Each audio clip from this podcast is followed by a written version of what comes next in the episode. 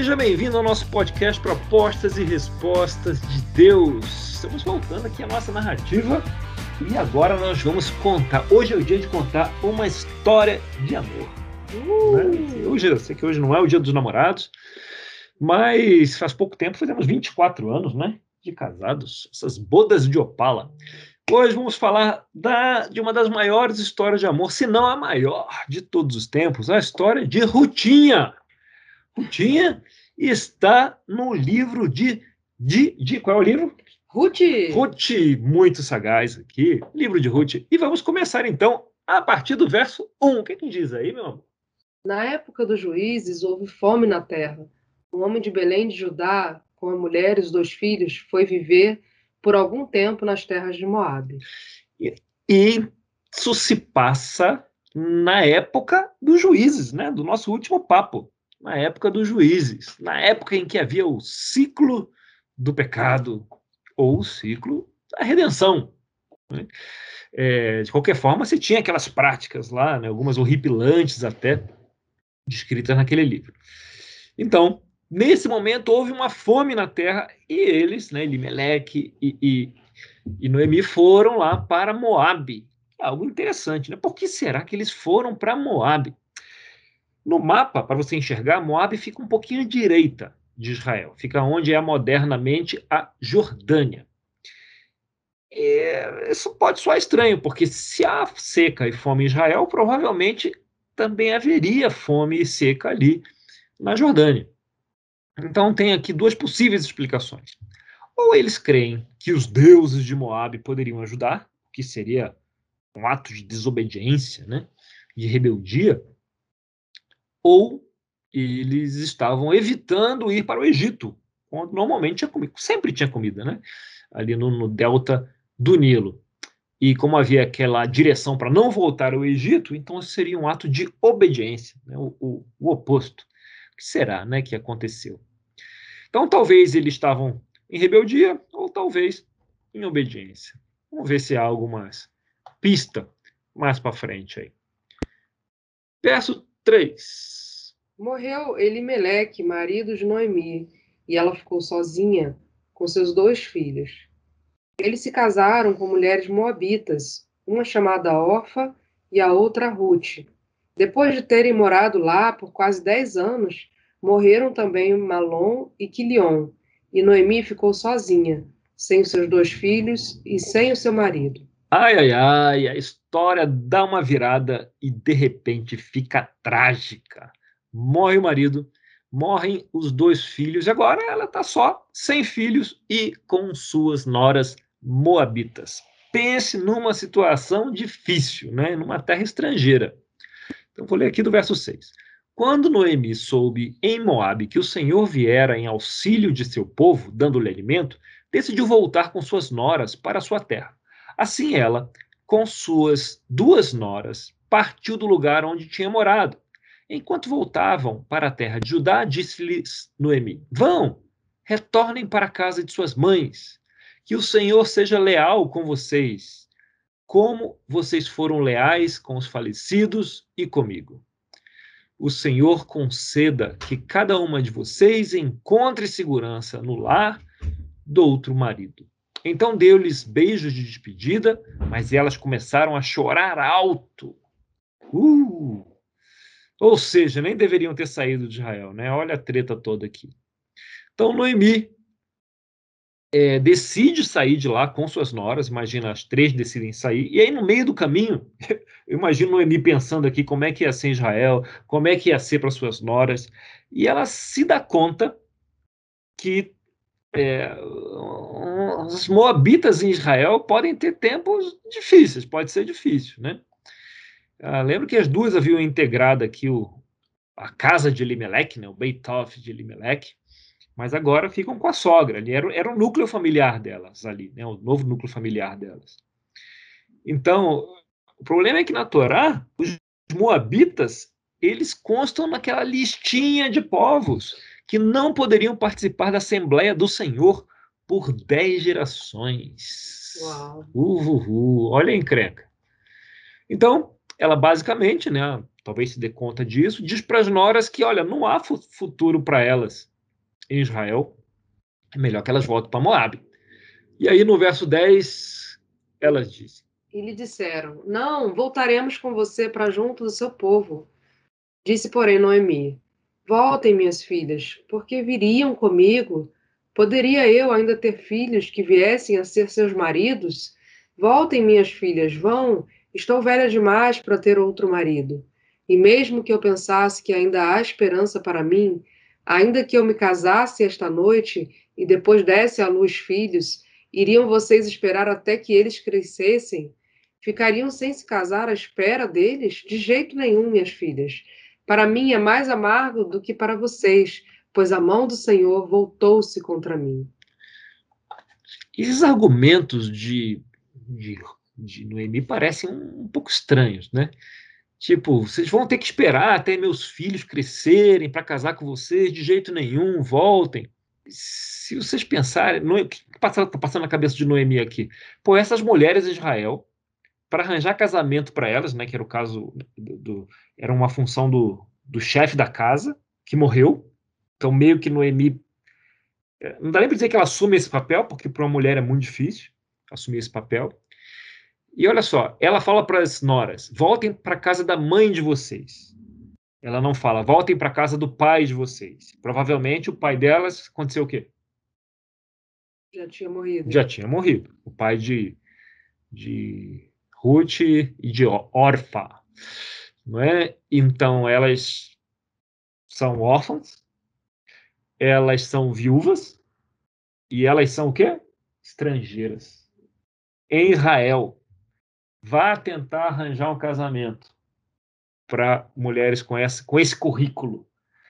E, e Noemi sabe que se ela tivesse outros filhos, é, esses filhos teriam obrigação de casar, né, para ter a função do, do irmão. Uhum. Não é?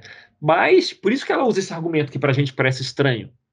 É, ainda que eu tivesse um filho, vocês iam esperar ele crescer, porque eventualmente os futuros filhos de Noemi teriam essa obrigação de casar com elas. Mas uhum. é, é, seria absurdo isso, né? É. Então, dado que elas já, já são jovens, é, ainda jovens, mas né, a possibilidade de esperar seria um negócio bastante absurdo. Uhum. Então, é, só que no meio disso tudo, Noemi está deprimida, né? E ela até troca o seu nome para quê? Mara, né? Amarga, né? Mara Amarga. E se a gente lembra dos nossos papos anteriores, Mara significa outra coisa além de amarga. O que, que significa? Rebelde. Rebelde. Não é? Então, aparentemente, Noemi está se culpando também. É uma possibilidade. Ah, será que ela fez? Né? Será que ela se culpa pelo, pela mudança do pessoal? Será que ela ficou buzinando no ouvido de Elimelech para mudar, para ir para Moab, e aconteceu isso tudo e ela, e ela está assumindo essa culpa toda? Uhum. Então, a gente não, não tem uma resposta definitiva, mas pode ser, é, é uma opção verossímil, né? Então, ela está aqui preocupada com as noras, e as noras que são né, órfãs e tal, e viúvas e, e estrangeiras, ou seja, péssimo currículo para arranjar um casamento, não é? E então a gente vai seguir com a história aqui no verso 14. Elas então começaram a chorar alto de novo. Imagina o desespero. É. Ah. Depois Orfa deu um beijo de despedida em sua sogra, mas Ruth ficou com ela. Então Noemi aconselhou: Veja, sua concunhada está voltando para o seu povo, para o seu Deus. Volte com ela. Ruth, porém, respondeu: Não insistas comigo que te deixe e que não mais te acompanhe. Aonde fores, irei, Onde ficares, ficarei. O teu povo será o meu povo, o teu Deus será o meu Deus. Onde morreres, morrerei, e ali serei sepultada. Que o Senhor me castigue com todo rigor, se outra coisa que não a morte me separar de ti. Quando Noemi viu que Ruth estava de fato decidida a acompanhá-la, não insistiu mais. Prosseguiram, pois, as duas até Belém. Ali chegando, todo o povoado ficou alvoroçado por causa delas Será que é Noemi? perguntavam as mulheres. E essa foi uma decisão enorme para Ruth aqui, não é? De não voltar para a terra dela, para casa da mãe, né? Que teria até teria comida, ali, né? Mostra muita lealdade. É, e é como se Noemi estivesse falando, é, desculpa, é como se Ruth estivesse falando, ei, Noemi, você também é viúva, você também precisa de ajuda, a gente vai estar nessa juntas, vai passar uhum. por isso juntas. Né? Uhum. Extrema lealdade. Então, aqui no verso 19 diz: Prosseguiram, pois, as duas até Belém. Ah, sim, ali chegando, todo o povoado ficou alvoroçado por causa delas. Será que é Noemi? perguntavam as mulheres. Mas ela respondeu: Não me chamem Noemi, melhor me chame, que me chamem de Mara, pois o Todo-Poderoso tornou minha vida amarga. De mãos cheias eu parti, mas de mãos vazias o Senhor me trouxe de volta. Por que me chamam Noemi? O Senhor colocou-se contra mim. O Todo-Poderoso me trouxe desgraça. Foi assim que Noemi voltou das terras de Moabe com sua nora Ruth, a Moabita. Elas chegaram a Belém no início da colheita da cevada. Capítulo 2. Noemi tinha um parente por parte do marido. Era um homem rico e influente, pertencia ao clã de Elimeleque e chamava-se Boaz. Ruth, a Moabita, disse a Noemi: Vou recolher espigas no campo daquele que me permitir. Vá, minha filha, respondeu-lhe Noemi. Olha só, Ruth, voltando aqui, ou conversando com Noemi, ela deve ter ouvido falar de como funciona ali a manta de seguridade social dentro de Israel. Né? E ela vai atrás de comida. Então, aparentemente, no meio do tal do ciclo do pecado, você tem em Israel alguns lugares onde as coisas funcionavam. É, lembra do que Deus pediu para eles em Levítico, né, cuidar dos estrangeiros? E Ruth é estrangeira, órfã uhum. e viúva. Ela se encaixa em vários ao mesmo tempo, né, das minorias, dos oprimidos ali. Né? Então ela tinha direito a algumas partes, por exemplo, como os cantos das plantações, é, os, as espigas que caíam no chão, né, não era para quem estava colhendo, caía a espiga, não era para pegar o que estava no chão, que era justamente para essas pessoas com essas necessidades poderem pegar e se alimentarem. Então a gente chega aqui em Ruth 2, no verso 3. Então ela foi e começou a recolher as espigas atrás dos ceifeiros, que era essa seguridade social. Né? Casualmente, entrou justo na parte da plantação que pertencia a Boaz, que era do clã de Elimeleque. Naquele exato momento, Boaz chegou de Belém e saudou os ceifeiros. O Senhor esteja com vocês. E eles responderam: O Senhor te abençoe. Boaz perguntou ao capataz de ceifeiros: hum, Quem é aquela moça, hein? Olha só aquela moça ali, hein? De, de... A quem pertence aquela moça? De quem, de quem ela é? Ficou de olho, né? Já, já, já olhou com de, de, ali, né? Danadinho. Danadinho. Verso 6, o que diz? O capataz respondeu: É uma moabita que voltou de Moabe com Noemi. Ela me pediu que a deixasse recolher e juntar espigas entre os feixes, após os ceifeiros. Ela chegou cedo e está em pé até agora. Só sentou-se um pouco no abrigo. Disse então Boaz a Ruth: Ouça bem, minha filha, não vá colher noutra lavoura, nem se afaste daqui. Fique com minhas servas. Preste atenção onde os homens estão ceifando e vá atrás das moças que vão colher. Darei ordem aos rapazes para que não toquem em você. Quando tiver sede, beba da água dos potes que os rapazes encheram. Hum, então Boaz aqui está interessado, mas ele sabe que ela é uma boa bita. Né? Ele conhece ali o, o livro. De qualquer forma, ele diz para ela que vai cuidar das necessidades, até com generosidade. Ele é apresentado aqui como um cara justo. E Ruth é, e vê em Ruth uma moça justa também. Seguindo aqui no verso 10, diz assim: Ela inclinou-se e, prostrada, rosto em terra, exclamou: Por que achei favor a seus olhos, ao ponto de o Senhor se importar comigo, uma estrangeira? Boaz respondeu: Contaram-me tudo o que você tem feito por sua sogra, depois que você perdeu o seu marido. Como deixou seu pai, sua mãe, sua terra natal, para viver com um povo que você não conhecia bem o Senhor lhe retribua o que você tem feito. Que seja ricamente recompensada pelo Senhor, o Deus de Israel, sob cujas asas você veio buscar refúgio. E disse ela: Continue eu a ser bem acolhida, meu Senhor. O Senhor me deu ânimo e encorajou a sua serva, E eu sequer sou uma de suas servas.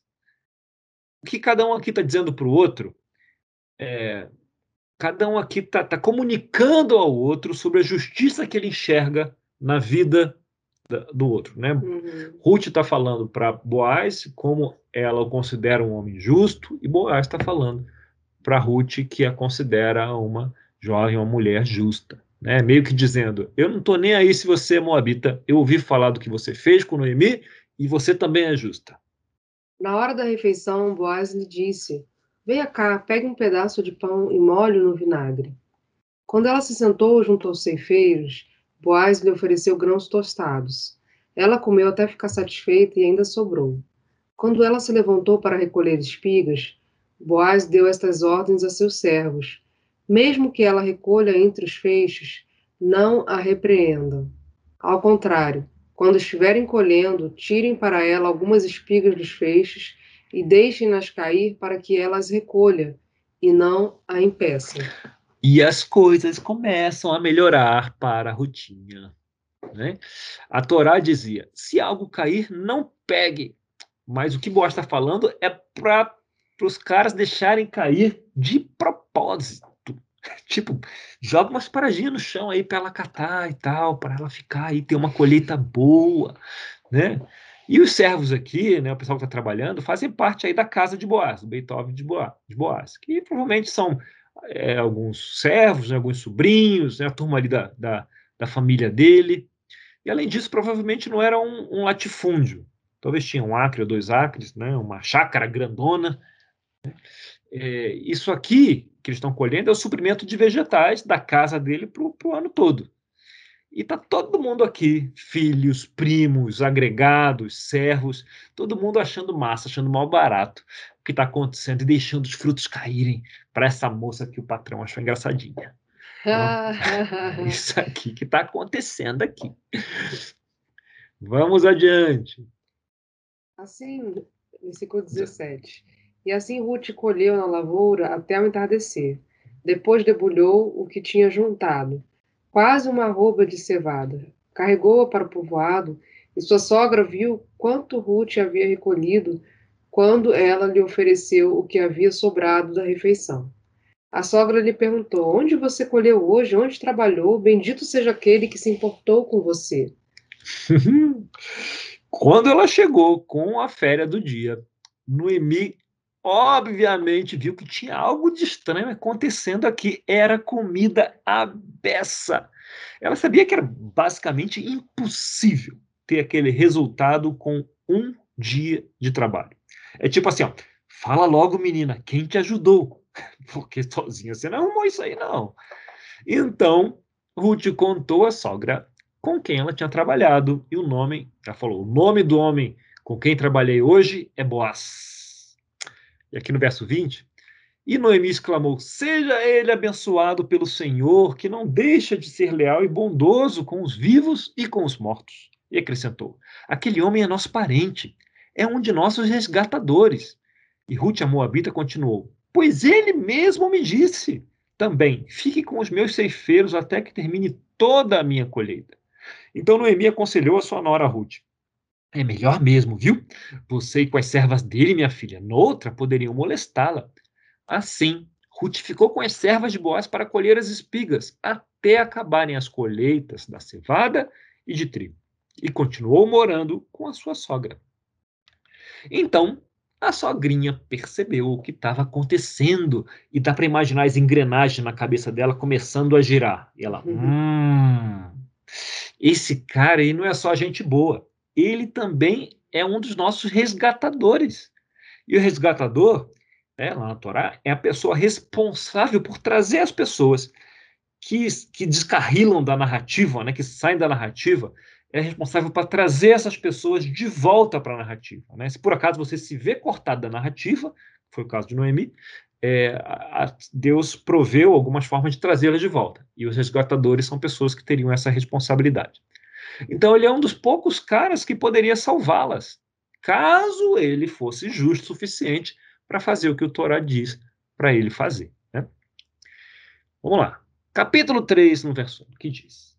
Certo dia, Noemi, sua sogra, lhe disse: Minha filha, tem que procurar um lar seguro para sua felicidade. Boaz, senhor das servas com quem você esteve, é nosso parente próximo. Esta noite ele estará limpando a cevada na eira. Lave-se, perfume-se, vista sua melhor roupa e desça para a eira. Mas não deixe que ele perceba você até que tenha comido e bebido.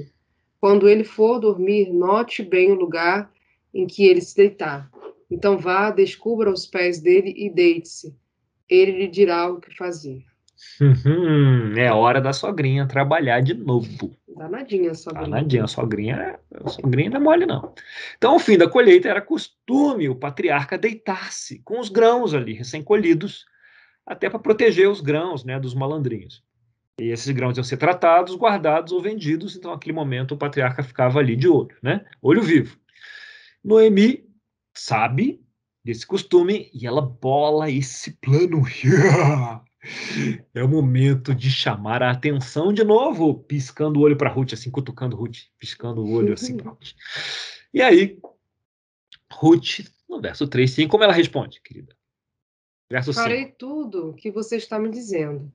Então ela desceu para a eira e fez tudo o que a sogra tinha recomendado. Quando Boaz terminou de comer e beber, ficou alegre.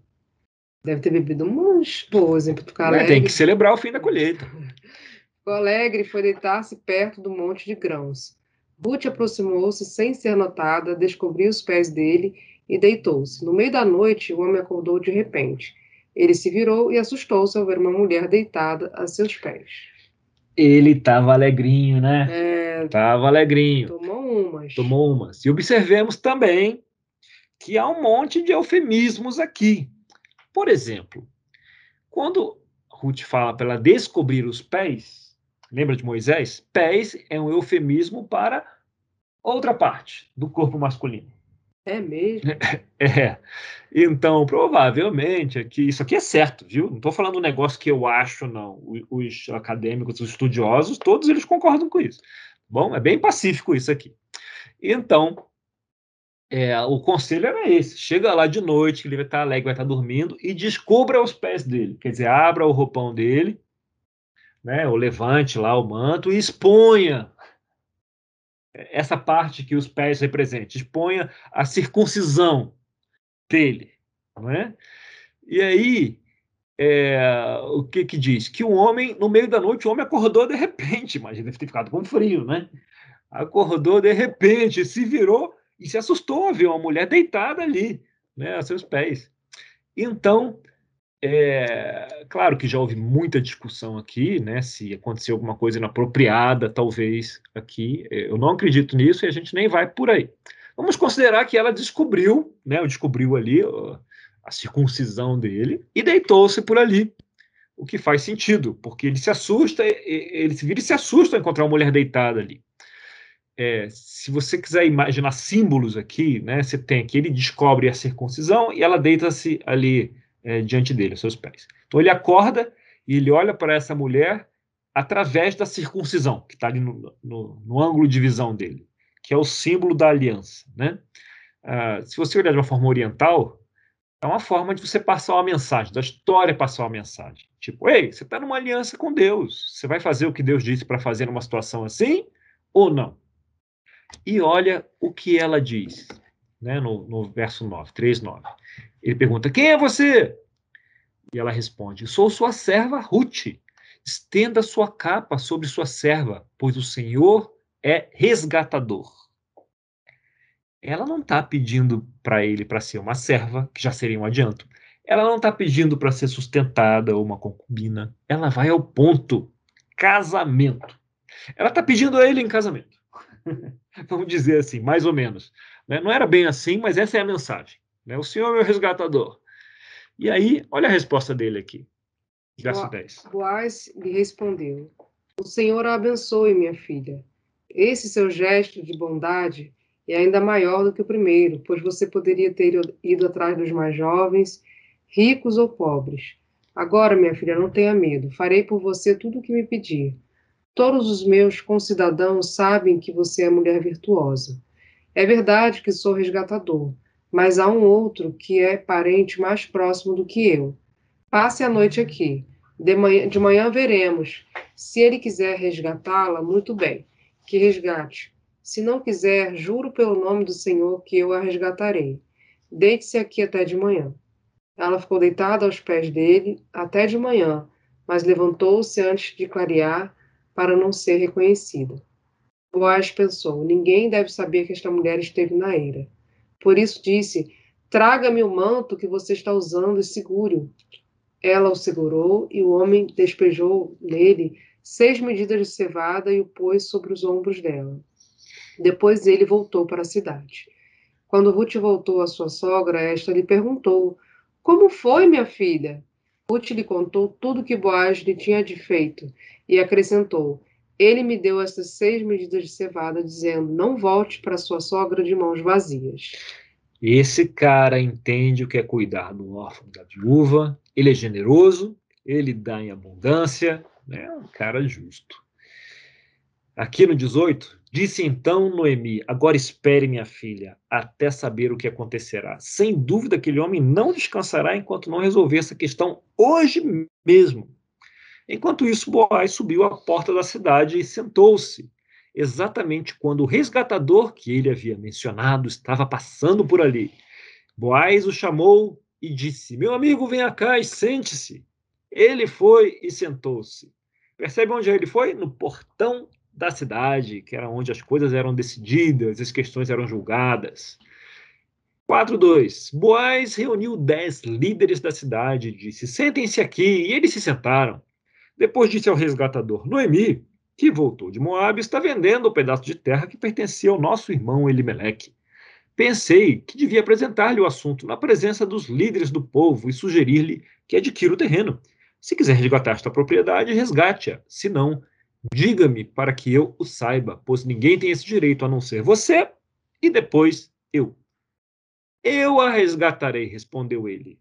Tan, tan, tan, tan. Lembre-se que a história era contada oralmente. Né? Tan, tan. Será que vai dar tudo errado? Então, suspense. Aí chega o verso 5. Boaz, porém, disse-lhe: No dia em que você adquirir as terras de Noemi e da Moabita Ruth, estará adquirindo também a viúva do, do falecido para manter o nome dele em sua herança. Quer dizer, opa, o pacote tem que ser completo, né? Tem letras miúdas aqui. Tem que vai pegar a propriedade, mas tem que carregar o nome do, do falecido e casar com a viuvinha moabita. E aí, verso 6. Diante disso, o resgatador respondeu: Que moabita? Nesse caso, não poderei resgatá-la, pois por em risco a minha propriedade. Resgate a você mesmo, eu não poderei fazê-lo. Cara, tô fora. Não sabemos se é isso, mas poderia ser, né? Poderia ser. E aqui, no verso 9. Então Boaz anunciou aos líderes e a todo o povo ali presente: Vocês hoje são testemunhas de que estão adquirindo de Noemi toda a propriedade de Elimeleque, de Quilion e de Malom. Também estou adquirindo o direito de ter como mulher a moabita Ruth, viúva de Malom, para manter o nome do falecido sobre sua herança e para que o seu nome não desapareça do meio da sua família ou dos registros da cidade. Vocês hoje são testemunhas disso. Os líderes e todos os que estavam na porta confirmaram: Somos testemunhas. Faça o Senhor com essa mulher que está entrando em sua família, como fez com Raquel e Lia, que juntas formaram as tribos de Israel. Seja poderoso em Efrata e ganhe fama em Belém. E com os filhos que o Senhor lhe concedera dessa jovem, Seja a sua família como a de Pérez, que Tamar deu a Judá. Boaz casou-se com Ruth e ela se tornou sua mulher. Boaz a possuiu e o Senhor concedeu que ela engravidasse dele e desse à luz um menino. As mulheres disseram a Noemi: Louvado seja o Senhor, que hoje não a deixou sem resgatador. Que o seu nome seja celebrado Israel. O menino lhe dará nova vida e a sustentará na velhice pois é filho de sua nora, que a ama e que é melhor do que sete filhos. Noemi pôs o menino no colo e passou a cuidar dele. Ó, cuidado pela avó, legal, né? É. As mulheres da vizinhança celebraram o seu nome e disseram: Noemi tem um filho! E lhe deram o nome de Obed. Este foi o pai de Jessé, que foi pai de Davi. Olha só onde isso vai parar. Que legal. Olha a implicação dessas decisões e da fidelidade dessas pessoas. A estrangeira moabita entra na genealogia de Davi. E se entra na de Davi, entra na de quem? Jesus, né? Com todo o estigma dos moabitas, não é? É a história de pessoas comprometidas com a narrativa da justiça, né, com a Shalom. E isso também nos conta que também não era tudo de ruim na época dos juízes, né, longe disso, tinha muita coisa que funcionava. Né, grandes grupos de pessoas que estavam fazendo o que Deus havia pedido para eles fazerem, né, estavam vivendo ali, é, seguindo ali o plano e a narrativa de Deus. O que a gente tem aqui é mais do que um romance. Né? É, uma história, é uma história de pessoas que estavam expressando o seu amor a Deus por meio de sua obediência. Lembra que depois a gente vai ver muito isso no Novo Testamento, né? Se me amarem, obedecerão né, os meus mandamentos. Obedecerão meus mandamentos. Então é isso que a gente vê aqui, né? E não só a expressão desse amor, como a, a abundância do amor de Deus, né? Para essas pessoas que foram tão fiéis aqui ao longo da vida deles. Então, no último podcast, a gente falou ali do livro de Juízes que pessoas é, esqueceram de Deuteronômio e de onde vieram. Né? Mas que em outros lugares, ah, aí aqui a gente vê que em outros lugares havia pessoas que lembravam, que não esqueceram, que lembravam que era ser parte da missão que Deus deu para eles. Então é uma história prática, né? a realidade prática do dia a dia, de como levar a missão adiante, mesmo quando há um acidente, um descarrilamento. Amém. Pelo caminho, não é? É isso. Muito bom. Muito bom, né? Uma história de amor. E no nosso próximo papo, vamos falar de Saul e Davi. Tão, tão, tão. Aguardamos. Aguardemos. Muito obrigado pela atenção haverá um pouquinho de discussão adiante, se não, e vejo no próximo episódio.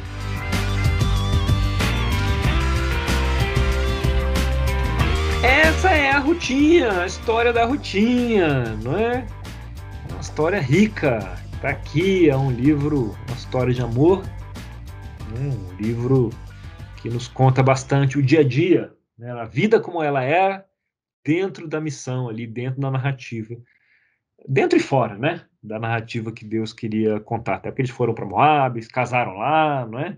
Mas como Deus resgata esses desvios da história quando há o coração disposto, né, a ser resgatado. Grande mensagem. Sempre é possível resgatar, mesmo quando descarrila e vai longe. Foram para Moab, casaram lá, né, tudo torto. Mas houve aí essa possibilidade de resgatar essa lealdade e fidelidade. É, eu acho bem interessante, assim, como Deus usa é, as situações mais, aos nossos olhos, né, ruins. É, então, ele usou a vida da, da Ruth para a questão da, da, gene, da, né, da genealogia. É, antes a gente estudou também sobre Raabe, né? Que, é, bisavó de Davi. Que acabou tendo um papel também, né? Fundamental.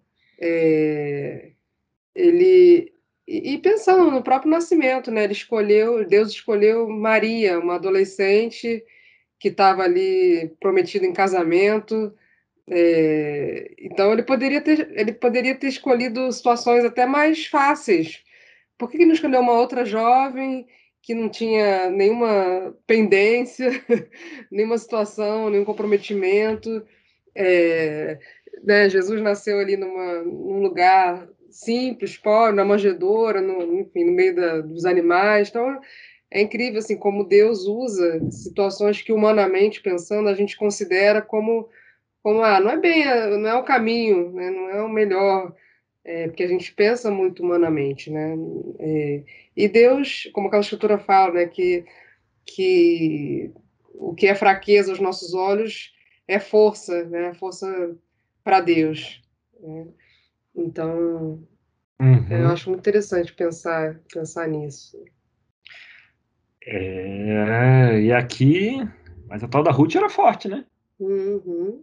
A tal da Ruth era forte, né? Seguia a sogrinha dela lá e tal, mas trabalhava a moça. 15, aqui fala que ela levou para primeira, na primeira colheita 15 quilos, perto de 15 quilos de cevada. Nossa. Era forte a moça, hein? Fortinho. Sabe, já pega um saco de 5 quilos de arroz já pesado. Imagina 15. Três sacos de, de, de, de arroz. É, é, é, pesado, pesado. Muito bem, senhores. O que mais que lhe chama a atenção aqui? A gente viu que Shakespeare se inspirou aí em Ruth, né? Famílias que se odiavam e de repente tem uma história de amor e ele teve que adicionar um drama porque é Shakespeare, né? É, aqui nem precisava adicionar um drama. Já estava na história. É, Shakespeare teve que forçar a mão, né? Ali, Romeu, em vez de esperar cinco minutos ou chamar alguém, resolveu beber veneno direto. Então, realmente o cara tinha problemas é, é cognitivos fortíssimos. Né? Adolescente. é, adolescente em geral tem problemas cognitivos fortíssimos em termos de sabedoria. Muito bem, o que mais chama atenção aqui em Ruth? Fidelidade, aqueles que, que aceitam a narrativa de Deus, né? A Ruth, né? Quando fala que vai seguir o Deus de... E o próprio Boaz, quando aceita ser o resgatador. Né? Uma época que como você bem disse, talvez a lei não fosse o ponto mais forte a ser seguido, né? mas foram, foram justos com ela. Muito bem, e você vê, assim, né? Eu havia lido esse livro muitas vezes já, né? Mas quando você observa a riqueza social ali em volta, né? o envolvimento da família de Boaz, né? os caras participando né? da, a brincadeira ali do jogo, né, para ajudar a, a, Moabita e o, o, interesse de Boaz é interessante, é uma paquera respeitosa, né, é uma paquera ali com, com virtude, é um elevando o outro, a justiça do outro, um elogiando a justiça do outro. Essa era a, a forma a, segura, vamos dizer assim, socialmente, espiritualmente, de começar um envolvimento é, é, romântico. Até é, Boaz sabia que ela era moabita, mas ele já comunicava que havia com uma mulher justa. Né? E, e, Noemi, é, talvez ele, ele, por ela ser moabita, ele talvez nunca fosse dar espaço né, de, de casar-se com ela. Talvez ele fosse mais velho, talvez ele já tivesse é, fisicamente um certa é, não fosse tão bonito, vamos dizer assim, né, fisicamente, e sabe-se lá o que passa na cabeça de, de, de Boaz. Mas Noemi vê ali a questão.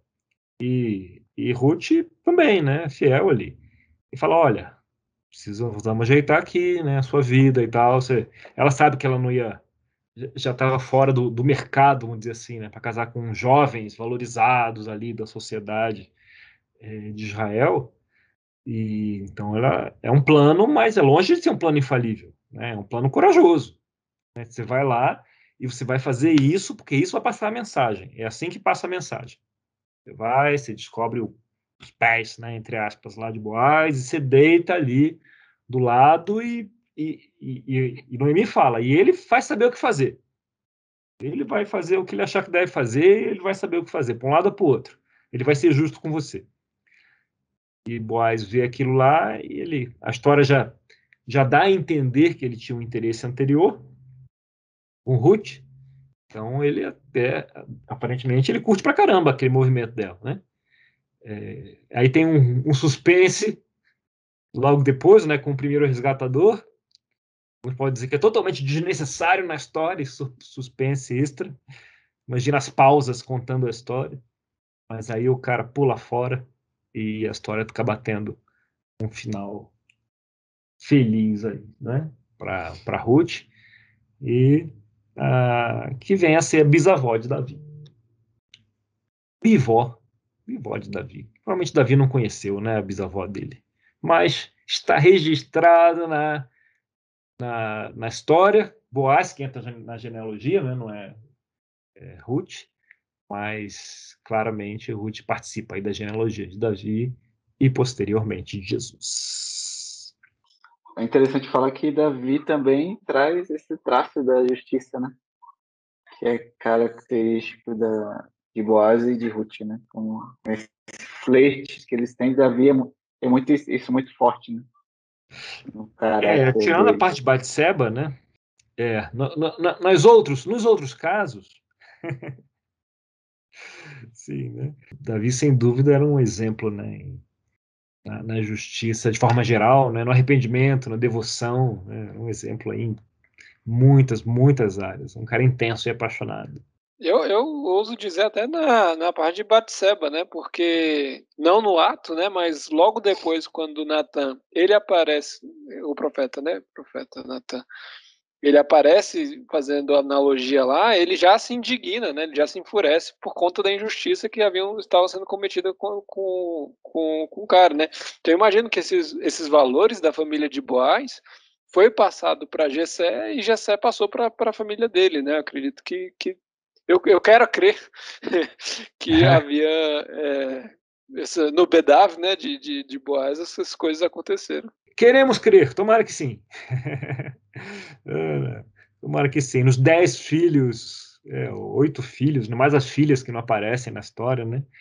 É, que Boaz teve, que ele possa ter, que ele possa ter instruído a família, né, na, na linhagem aí. Era a tribo de Judá, né? A tribo de Judá é uma tribo, em geral, mais observadora da lei do que as demais, né? No, no geral. Pisou na bola pra caramba também, mais na frente, mas no geral era mais séria com isso. Só trazendo, né, questão de, da justiça de Davi, né, de respeitar a, o reinado de Saul, mesmo sendo ungido, né? Uhum. É, várias vezes teve a oportunidade de matar o, o rei, mas não fez, né? uhum. por, just, por, respeitar a justiça de Deus. Né? Sim. Davi tinha esse lado e tinha outro lado que ele ouvia, né? Igual quando ele ia fazer com Nabal, e Abigail chega e avisa, e ele, ele ouve e trava, né? É, percebe que ia pegar contra Deus e, e, se arrepende ali rapidamente. Então tem esses dois lados aí da, de Davi. É um dos caras mais humanos, né? Assim, dentro da humanidade, né? A gente vai falar mais de Davi no próximo e, e depois um pouco mais, né? mas é, estamos adiantando aqui, dando spoiler aqui, falando de Davi antes da hora. Só porque a gente está falando da bisavó de Davi e do bisavô de Davi. Nós estamos adiantando quatro gerações. o papo aqui. Muito bem, senhores. É, então, com esses as palavras finais, a gente encerra aqui o nosso, o nosso podcast. Deu para ver aqui um pouquinho das propostas e as respostas de Deus, né? Uhum. Honrando o nome do nosso podcast. Nos vemos na próxima semana ou no próximo papo. Tchau, tchau, pessoal.